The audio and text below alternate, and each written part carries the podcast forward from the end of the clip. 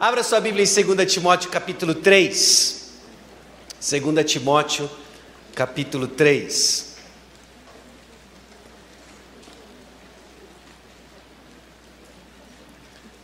Durante os dias da conferência, nós estamos refletindo sobre profundidade. Ontem nós vimos os danos da superficialidade como raiz de uma alma cansada. Eu sugeri para os irmãos, à luz de Provérbios capítulo 30, de que uma alma cansada é produto de um relacionamento superficial com Cristo Jesus. O descanso da alma não é conhecer algo, mas conhecer alguém. Então nós posicionamos de que essa profundidade, ela acontece num contexto de relacionamento com o Senhor. E eu quero começar hoje com 2 Timóteo capítulo 3, lendo com vocês o versículo celebridade 16 não é? Ah, já um versículo conhecido das aulas de doutrina, em especial bibliologia. Se você estuda bibliologia, se você é exposto à doutrina sobre o que é a Bíblia, a palavra de Deus, você já deve ter se deparado com 2 Timóteo, capítulo 3, versículo 16. E será o nosso ponto de partida para entendermos o plano profundo de Deus se nós queremos entender, se nós queremos compreender, se nós queremos abraçar, viver o plano profundo de Deus, nosso ponto de partida deve ser a palavra de Deus. 2 Timóteo, capítulo 3, versículo 16. Mas antes então de mergulharmos no texto bíblico, eu convido você mais uma vez a baixar sua cabeça, fechar os seus olhos. Nós vamos orar a orar a Deus e pedindo que ele abençoe esse tempo juntos. Oremos. Senhor nosso Deus e Pai, aqui chegamos diante do Senhor, já encorajados, confrontados com a importância de uma imaginação que reflete a verdade da tua palavra. Cria em nós, ó oh Deus, essa capacidade imaginativa em que iremos enxergar a realidade como ela é, mas não como produto de nossos desejos. Dá-nos, ó Deus, atenção, livra-nos, ó Deus, das distrações. São tantas coisas que acontecem, ruídos em nossos corações que nos desviam, ó Deus, de prestar atenção, de contemplar a tua palavra, conhecer do Senhor. Conceda-nos a graça de termos nossos olhos atentos agora ao Senhor. Conceda-nos a graça de corações que serão solos férteis para receber do Senhor e assim produzir frutos, ó Deus, coerentes, frutos, a Deus, dignos da vocação que temos em Cristo Jesus. Te louvo, a Deus, pelo esforço, pelo investimento de cada um dos presentes hoje aqui. Honre, a Deus, recompense esses esforços com um conhecimento mais profundo de quem o Senhor é, de um amor renovado por quem o Senhor é, diante da realidade de que o Senhor nos amou primeiro. Cientes, ó Deus, de que oramos pautado pela tua vontade revelada e que quando oramos a tua vontade o Senhor nos atende, no nome de Jesus. Amém.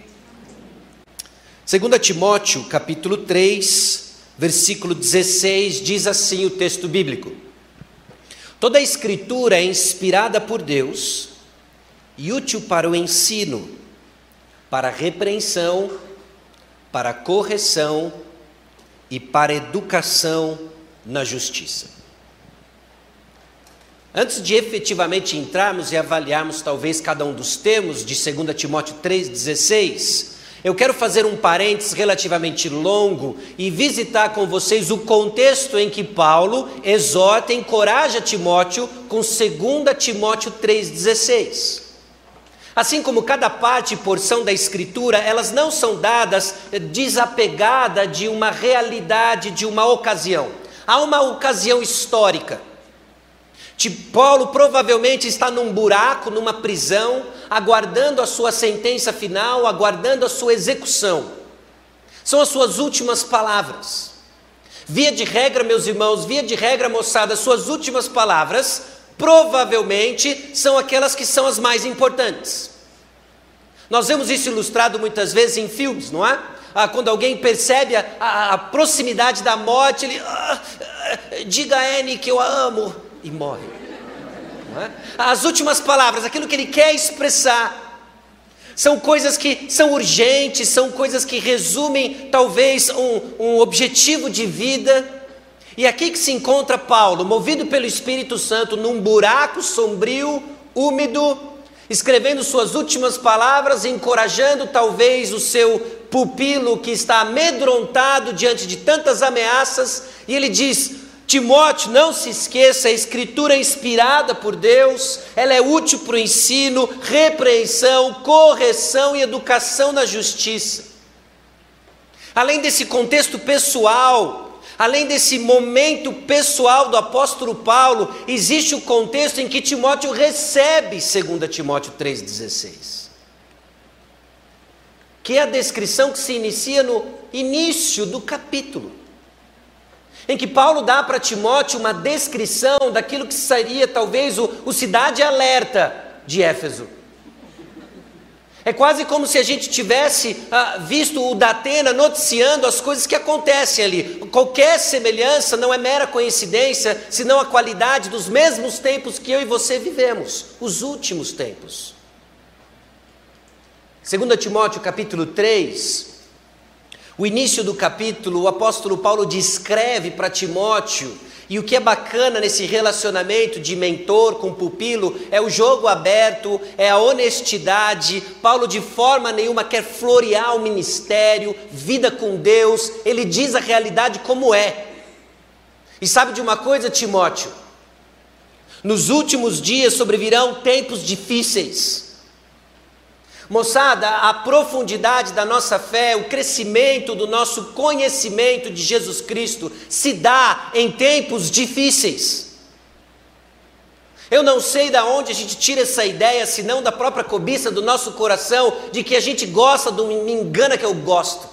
É? Diz para mim que está tudo bem, diz para mim que vai dar tudo certo no final. Bom, de forma última, Jesus vence, amém, glória a Deus. Mas até lá, tereis aflições tereis aflições. E agora Paulo vem com toda a honestidade, movido pelo Espírito Santo, escrevendo nesse cubículo sombrio e úmido, ele diz: Timóteo, os últimos dias sobrevirão tempos difíceis. Não serão difíceis porque vai chover demais, não serão difíceis porque vai chover de menos, não serão difíceis porque vai ter uma grande catástrofe climática e roubarão a sua infância. Não vai ser por causa disso. A dificuldade será porque terão pessoas difíceis. Pare e pense: o que torna o tempo difícil não é necessariamente o ambiente onde nós vivemos, mas as pessoas com quem nós convivemos. E é justamente assim que Paulo descreve os últimos dias para Timóteo. Ele descreve esses últimos dias porque nós vivemos e Timóteo vivia numa sociedade má. E ele lista 18 características que descrevem essa sociedade de morte. Essa sociedade que vive desconectada com o doador da vida, que busca tentar fazer sentido na sua existência totalmente desligado com o doador da vida. Isso não pode dar outra coisa senão confusão. As pessoas elas vão ter um direcionamento errado de amor, as pessoas vão ter uma um, um demonstração de orgulho e hostilidade, e elas mais se parecem com o diabo do que com o seu Criador. Essa é a lista que Paulo dá para Timóteo nos versículos 2 a 5. 18 características e elas são mais ou menos organizadas nessas grandes categorias. Elas vão ter um direcionamento errado de amor, egoístas, elas amam a si mesmas, avarentas, elas amam o dinheiro. E no versículo 4, amigos dos prazeres e não amigos de Deus. Amam as coisas erradas. Nós vivemos tempos difíceis, pessoal, porque as pessoas amam as coisas erradas. Elas amam a si mesmas, elas amam o dinheiro e elas amam os prazeres. Elas têm um direcionamento de, de amor equivocado. Nós somos criados e projetados para amar a Deus, glorificar a Deus, e o pecado distorce tudo e todo, qualquer aspecto de quem nós somos e passamos a amar as coisas erradas. Amamos a nós mesmos, esse egoísta, literalmente amantes de si mesmos, amamos o dinheiro e amamos os prazeres. Os homens dos últimos dias, eles serão orgulhosos, eles serão hostis.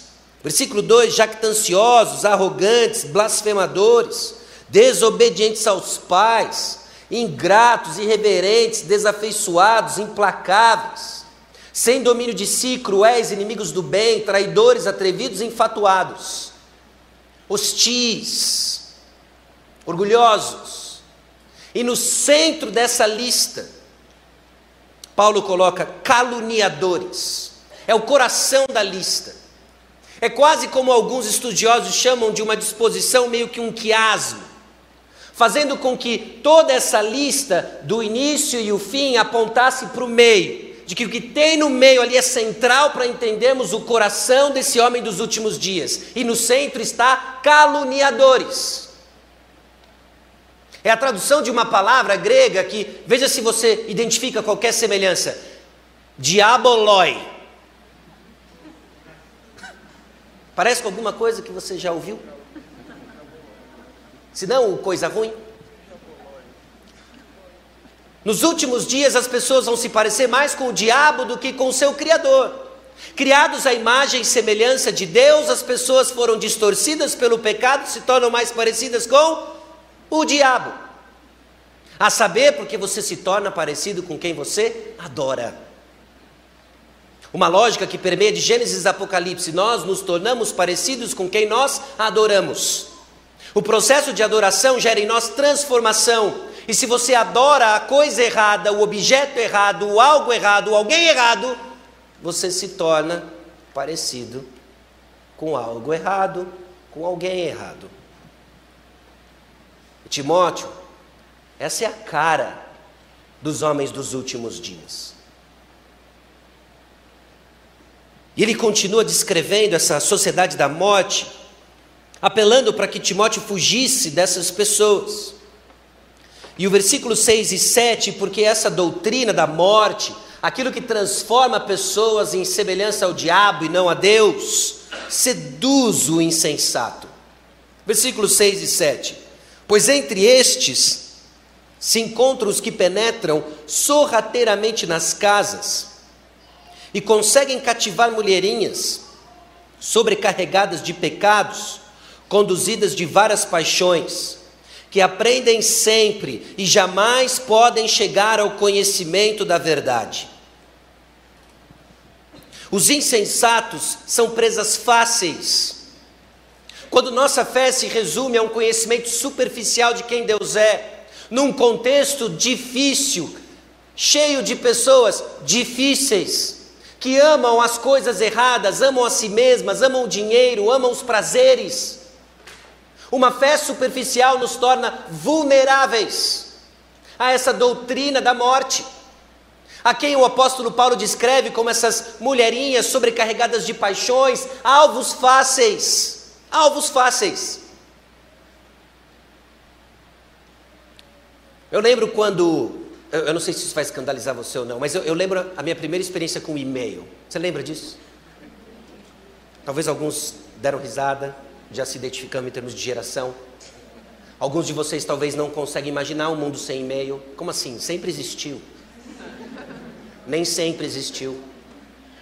Havia um tempo em que não havia e-mail. E um dia apareceu o e-mail. E eu lembro que um amigo meu da faculdade, pasme você, fez para mim uma conta de e-mail.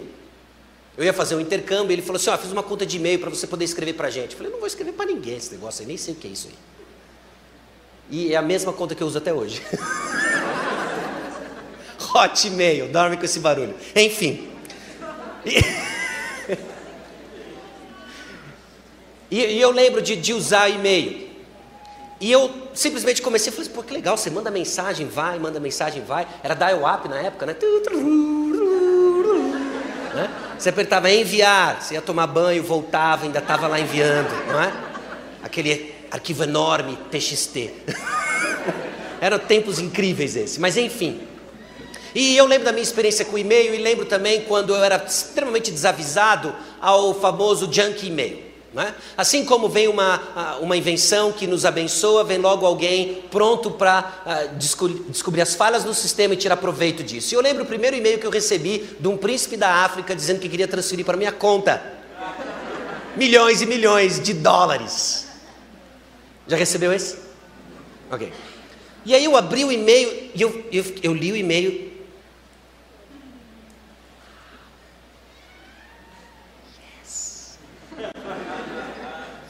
Eu estava quase cancelando a matrícula na faculdade, quase parcelando pacotes de parcelando, comprando pacotes de viagem. E aquilo foi rápido a questão, mas aquilo olhou, aquilo, aquilo encontrou algo no meu coração.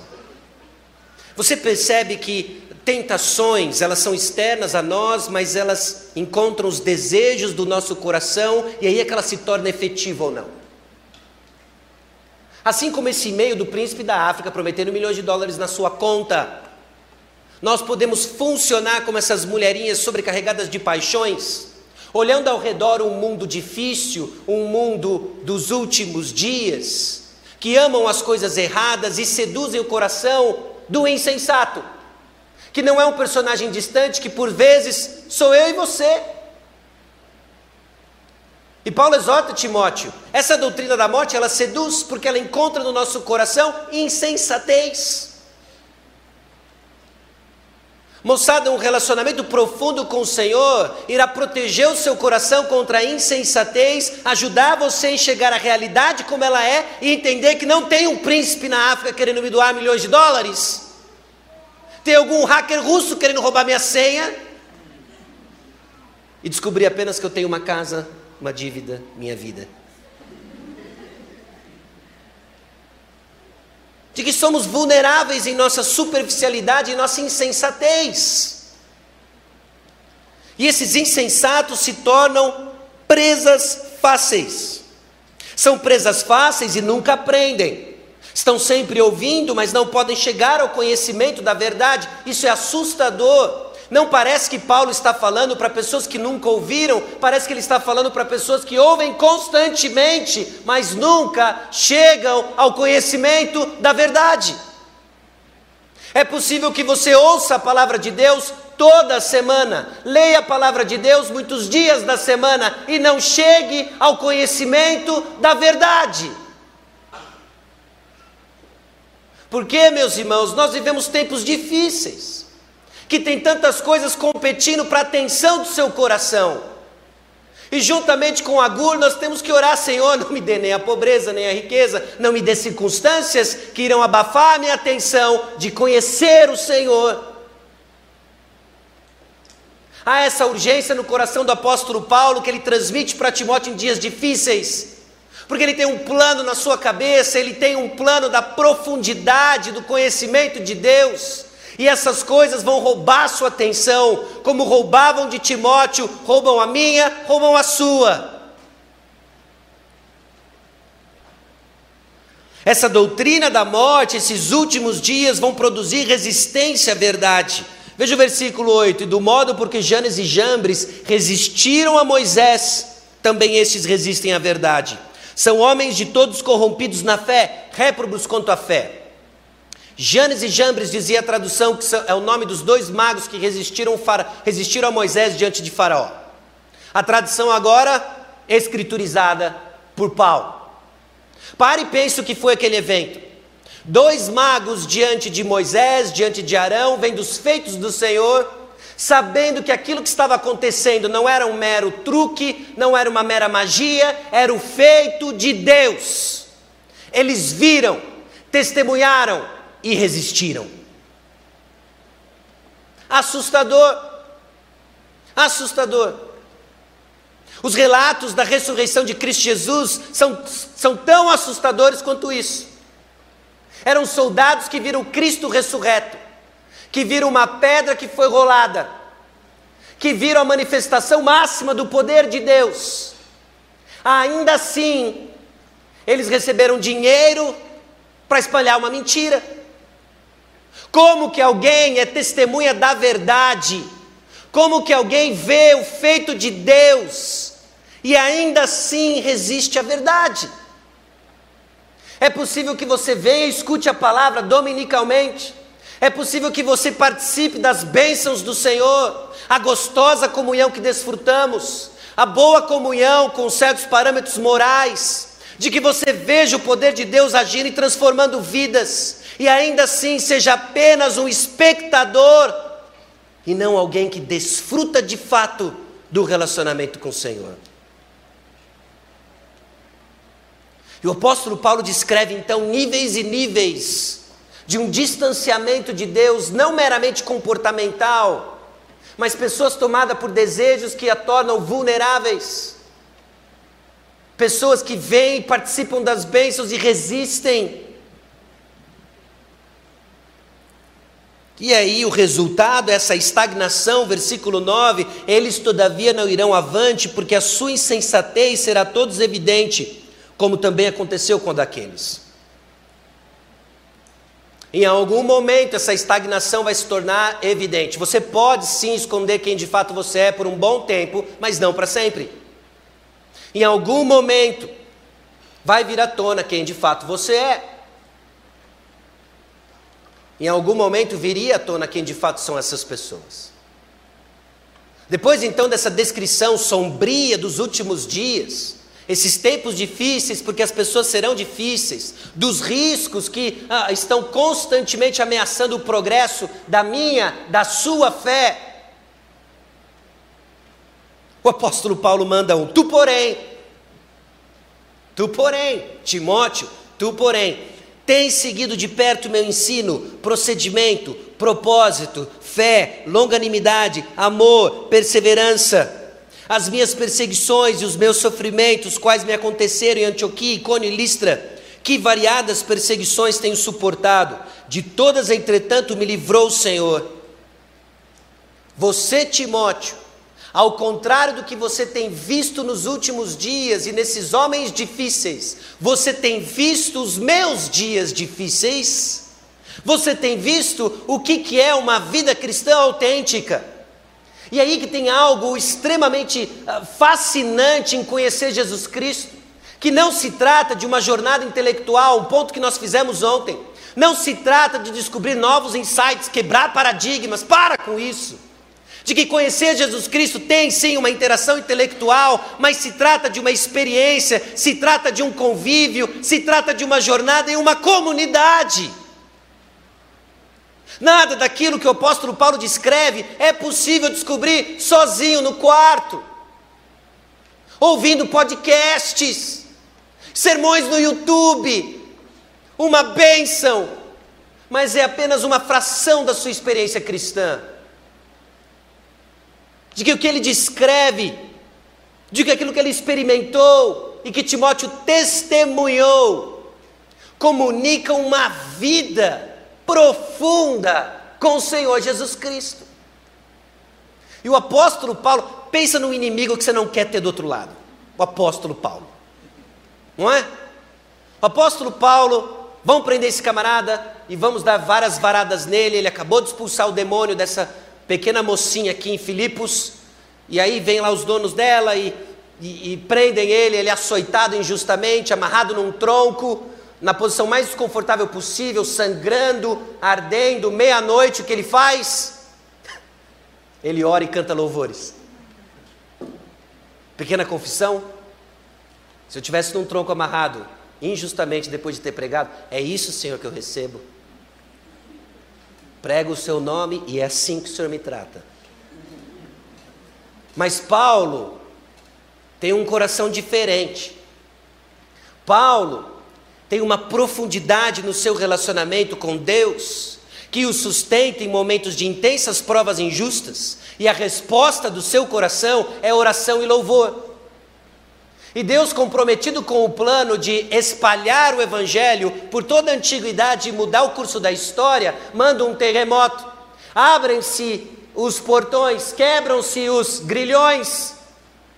Pequena confissão que eu faria: livramento do Senhor! área.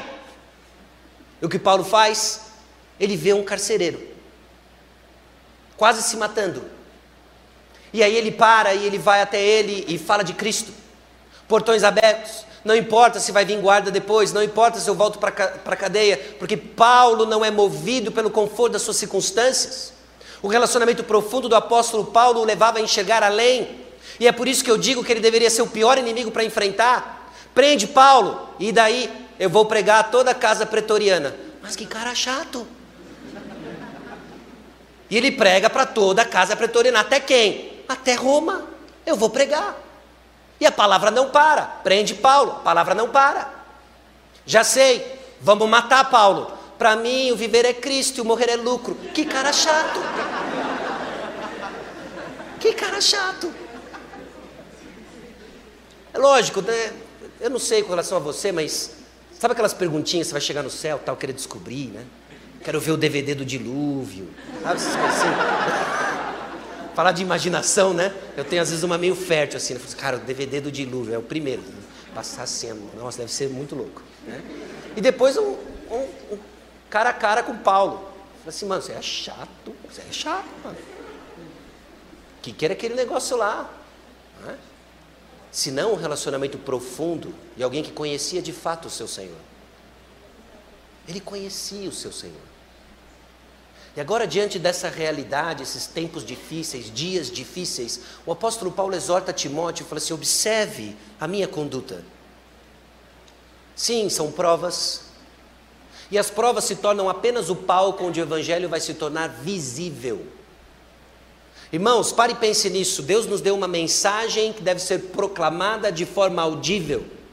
E essa mensagem precisa também ser visível. É por isso que a proclamação do Evangelho foi dada à igreja, e nada substitui a proclamação do Evangelho por meio da igreja.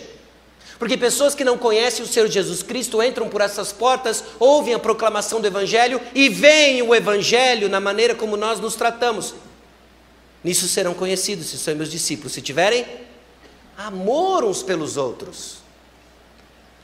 Então o apóstolo Paulo convida Timóteo a atentar, a observar os seus próprios sofrimentos.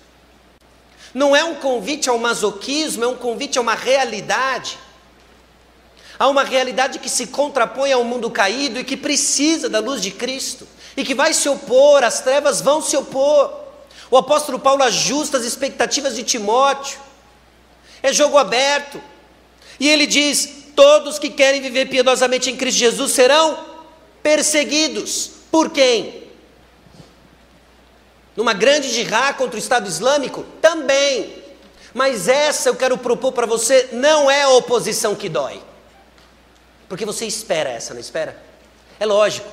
Se há um avanço do Estado Islâmico, é óbvio que eles vão ser hostis à nossa fé, nós conhecemos relatos missionários, sabemos de irmãos que são perseguidos, que sofrem debaixo da tirania do islamismo e assim por diante. Mas a oposição que dói é daquela que você não espera, é do fogo supostamente amigo, é daqueles que vêm à sua disposição de viver um relacionamento profundo com o Senhor e vão taxar você de esse aí quer aparecer.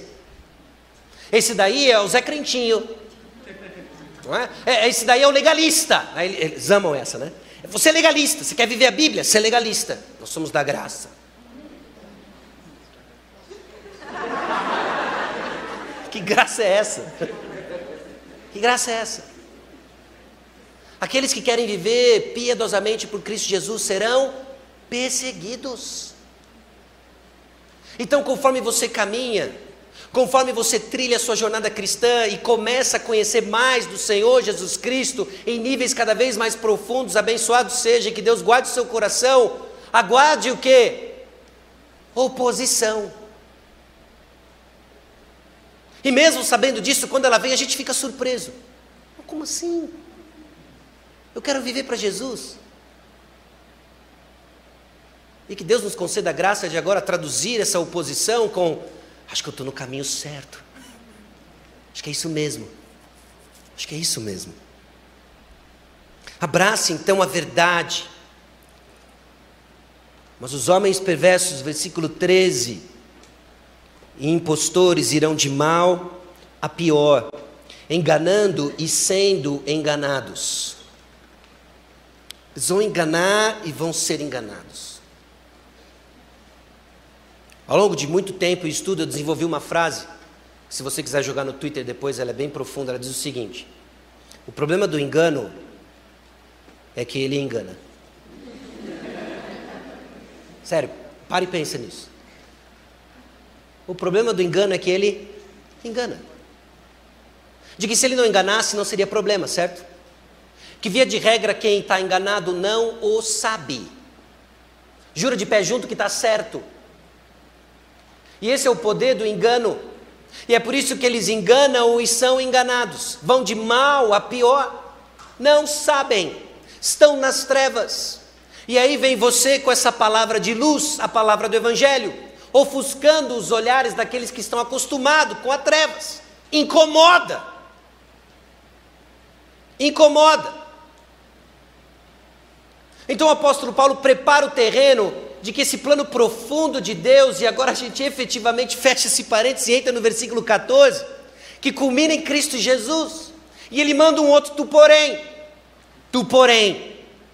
Tu porém, Timóteo, permanece naquilo que aprendeste de que foste inteirado, sabendo de quem o aprendeste, e que desde a infância sabes as sagradas letras que podem tornar-te sábio para a salvação pela fé em Cristo Jesus.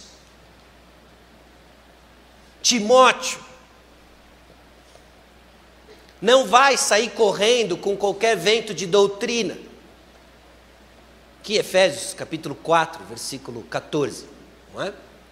O mesmo contexto, o mesmo contexto eclesiológico daquilo que nós estamos lendo aqui. Não vai atrás de qualquer vento de doutrina, novo insight, quebra de paradigma. O que, que você faz? Permanece naquilo que você aprendeu, sabendo de quem você aprendeu. E aqui é mais fascinante. Você lembra de quem que Timóteo aprendeu o que ele aprendeu? Mamãe, vovó, Eunice Lloyd que ele aprendeu da mamãe dele, da vovó dele. Fascinante. Como Deus humilha os sábios, usando essa loucura de relacionamento familiar. Não só delas, mas também do próprio Paulo, apóstolo usado por Deus para revelar um mistério chamado Cristo Jesus, a pedra angular da igreja. Permaneça firme nisso. Permaneça firme nisso, e aqui o apóstolo Paulo faz menção às Escrituras. É óbvio que por inferência nós estamos falando de Gênesis e Apocalipse, mas no momento em que o apóstolo Paulo escreve, no desenvolvimento dessa teologia bíblica, ele faz uma referência àquilo que hoje nós conhecemos como o Antigo Testamento. E tem algo importante sobre esse Antigo Testamento: de que esse Antigo Testamento não era apenas boas histórias para ensinar boa moral a Timóteo. Todas as histórias e relatos ali descritos apontavam para quem? Cristo Jesus. E seriam capazes de torná-lo sábio a salvação em Cristo Jesus. Há uma mensagem profunda na Escritura, há uma mensagem que por vezes nos passa desapercebido, quando nós ouvimos os ruídos do mundo e traduzimos a palavra de Deus de acordo com o universo imaginário de uma ética boa de comportamento, e agora o apóstolo Paulo diz: elas podem se tornar sábios para a salvação em Cristo Jesus. Timóteo, fique firme. Cuidado com os insights, os paradigmas. Fé relevante. Que toda essa discussão seja apenas sobre a nossa comunicação com a cultura e época que vivemos, mas não para transformar a mensagem que cremos e que tem transformado séculos da humanidade. Nossas boas novas são velhas. Permaneça firme, permaneça firme nas boas novas. A profundidade, então, meus irmãos, não é aprender algo novo, mas mais das boas novas. Você não vai crescer em profundidade de fé buscando algo novo, como se faltasse algo para a sua fé. De que aquilo que compõe a sua fé você já tem agora aprenda mais do que você já sabe. Mantenha o dedo em, em 2 Timóteo capítulo 3. Vá comigo em Provérbios capítulo 19.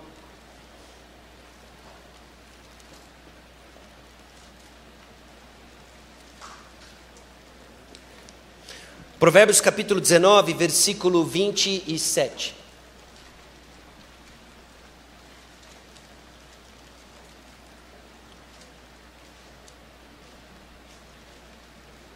Provérbios 19, 27 diz o seguinte: Filho meu, se deixas de ouvir a instrução, desviar-te-ás das palavras do conhecimento. Ontem nós fizemos alguns pontos sobre o livro de Provérbios, e aqui está uma urgência em que Salomão comunica para o seu filho: Meu filho, escute a palavra do conhecimento. Não é escute algo novo e aí você vai ficar ok. É não deixe de ouvir a palavra.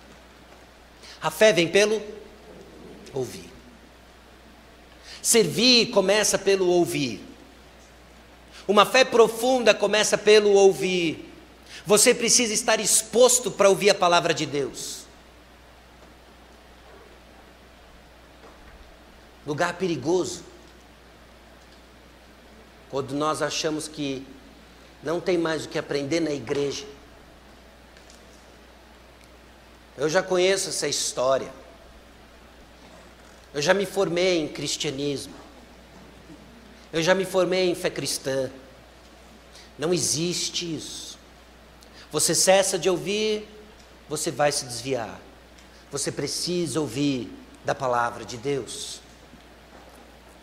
É exatamente assim que Paulo trata os Tessalonicenses. Mais um parênteses, 1 Tessalonicenses, capítulo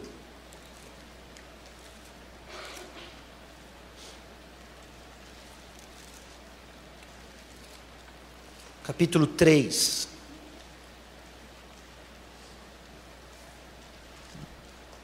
Antes de chegar no 3, ele já havia dito no capítulo 1 sobre a operosidade da fé dos Tessalonicenses, reconhecendo a eleição desses irmãos, reconhecendo no versículo 7, capítulo 1, que eles se tornaram modelo para todos os crentes na Macedônia e na Caia, que eles haviam deixado ídolos, Paulo é só elogios para esses irmãos, de que eles haviam recebido o Evangelho de Deus em meio a muita luta.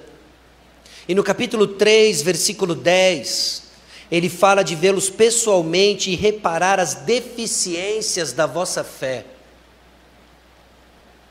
Não importa quanto tempo você está na fé, quanto tempo você está caminhando com Cristo Jesus, não importa quantos frutos você já apresentou e demonstrou. Louvado seja o Senhor, e aqui eu quero encorajar você que tem perseverado em crescer e conhecer mais de Cristo Jesus. Graças a Deus, louvado seja o Senhor pela sua vida. Mas é fato de que a sua fé não é completamente madura. Ah, existem deficiências. E o apóstolo Paulo não vê a hora de se encontrar com esses irmãos e reparar as deficiências dessa fé. E como ele vai fazer isso? capítulo 4, versículos 1 e 2. Finalmente, irmãos, nós vos rogamos e exortamos no Senhor Jesus que, como de nós recebestes, quanto à maneira por que deveis viver e agradar a Deus, e efetivamente estáis fazendo, continueis progredindo cada vez mais, porque estáis inteirados de quantas instruções vos demos da parte do Senhor Jesus Cristo.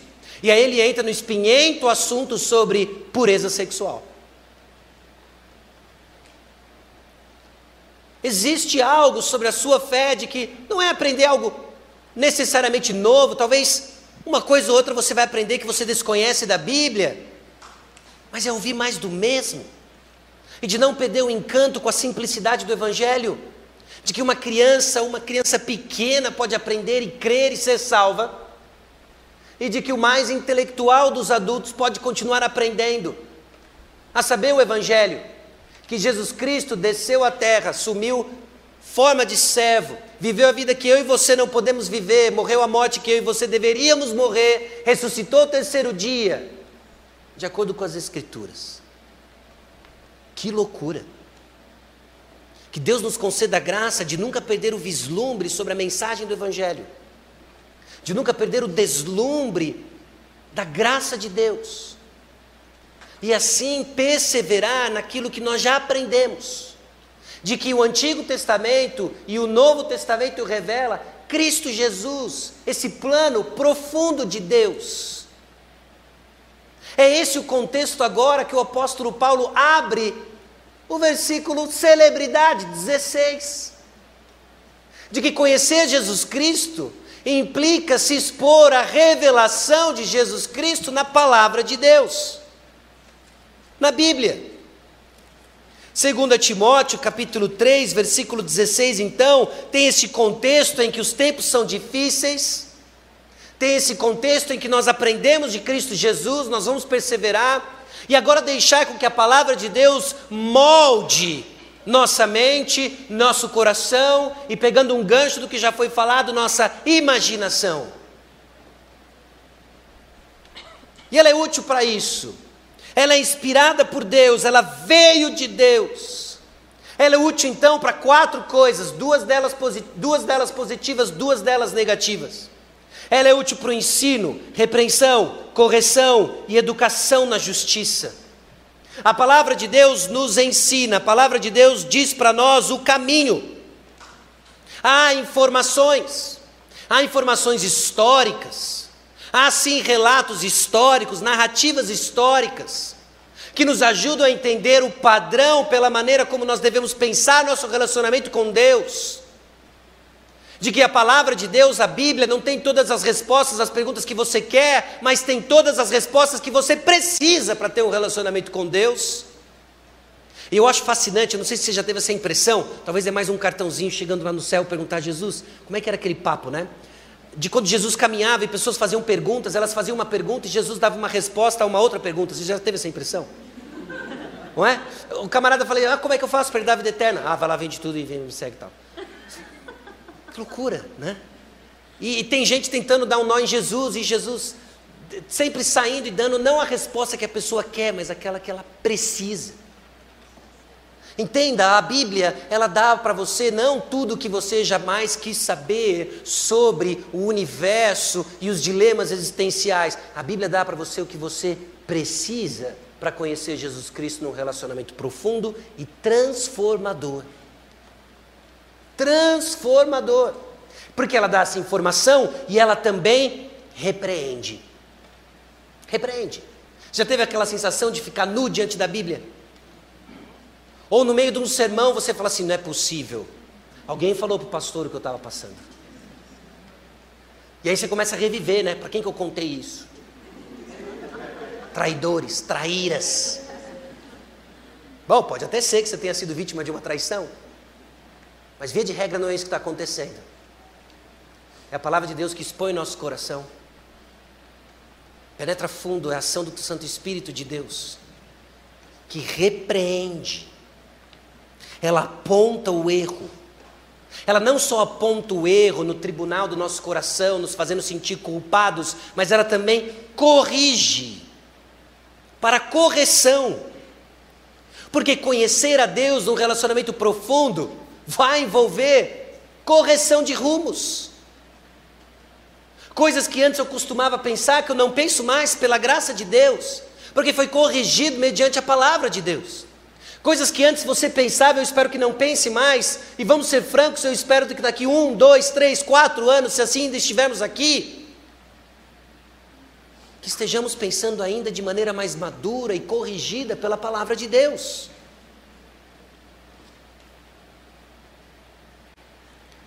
ela corrige e ela educa na justiça. Ela instrui, ela nos forma. Ela nos ajuda a entender a realidade como ela é. Esse é o plano profundo de Deus, porque se trata de conhecer o Criador de todas as coisas, Jesus Cristo, nos tornando sábios para a salvação em Jesus Cristo por meio da palavra de Deus que nos ensina a vida como ela é como ela é. Uau! E de uma forma que uma criança pode entender, de uma forma que um adulto ainda é acometido de um senso de ignorância diante de quem Deus é, nos livrando de uma fé superficial que vai sim levar para esse cinismo tirando a nossa vitalidade do serviço, tirando a nossa alegria na salvação. Somos então confrontados e ao mesmo tempo que consolados. Somos então expostos e ao mesmo tempo vestidos com a graça de Deus. E o propósito disso é de que esse homem de Deus seja perfeito e perfeitamente habilitado para toda boa obra. Talvez a nossa tradição evangélica já tenha carregado demais o termo boa obra com sopão e construir creches. Eu não vou de forma nenhuma dizer que não faz parte, mas não é só isso. Aliás, nem começa com isso.